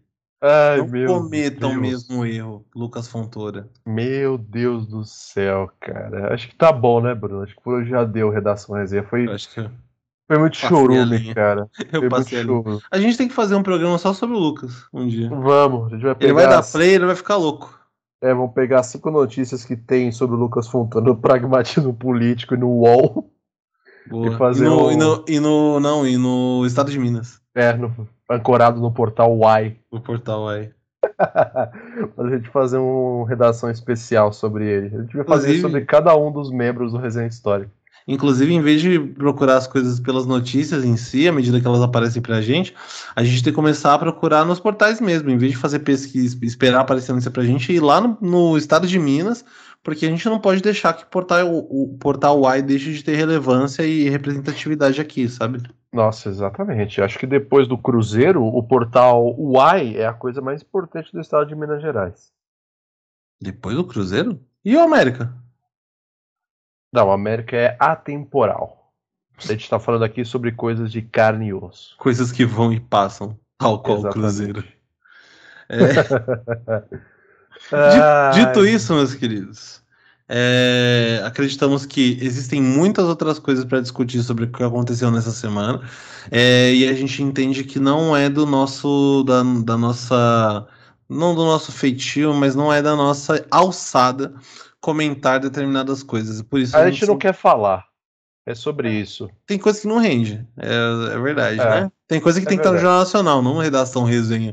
Você não vem aqui como opção ao Jornal Nacional, né, meu amigo? Você tá vindo aqui procurando notícia, você vê no lugar errado. A gente vem traz notícia de estupro alimentar, a gente traz notícia de freira que rouba dinheiro de escola, a gente traz notícia de, de padre que bota pornografia gay no, no grupo da, da- dos fiel da igreja, a gente traz notícia de, de áudiozinho de deputado falando que ia pegar a menina no leste europeu, que o maluco aprendeu a falar sueco pra pegar a mulher na Ucrânia, de dublagem da Vizedec. Então, assim, você não tá vindo aqui de momento educação mota. A gente Então tá tá falando de vindo aqui atrás- falsificação de sabão em pó. Eu ainda não engoli, eu tô muito querendo comprar esse sabão em pó falso pra saber do que se trata. Primeiro, pra entender como é que existe um, um sabão de 800 gramas. E segundo, Como que falsifica, né?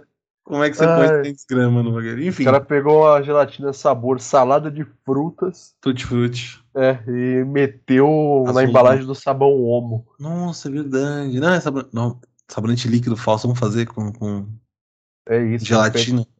Vou pegar um iogurte sabor salada de frutas e vender como Downy. Cheiro de bebê. Coloca um pouquinho de bicarbonato só pra render.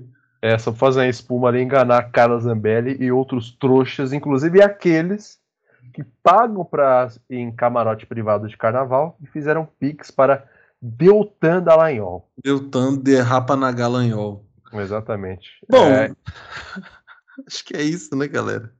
Dito isso, queria deixar aqui para vocês uma boa semana, bom Natal, um próspero ano novo. Cada vez mais a Páscoa tá aí. Eu não sei quando que é a Páscoa, mas eu acho que ela tá chegando porque a gente tá no mês de abril. E tende a acontecer nesse mês aí de abril. Se já aconteceu, a próxima Páscoa não demora mais de um ano. Então, às vezes demora mais de um ano. Mas de qualquer forma, é, fiquem com Já é, ou com o Deus de sua preferência, ou, ou entidade de sua preferência. Tenham uma boa noite, uma boa tarde, uma boa manhã e uma boa madrugada, caso vocês sejam loucos de ouvir esse programa depois das 10 da noite. Gabriel Simão, muito bom momento para você. bom momento, Bruno. Um bom momento pra audiência. E até o próximo episódio, né? Tomara que não. É. Vamos esperar o que Carla Zambelli fará. É, se acontecer, cê- vocês vão entender que o Redação Resenha 11 já é um atestado de derrota da nossa parte, assim como o Redação Resenha de número 1. Muito obrigado, bom momento, cuidem-se e até mais.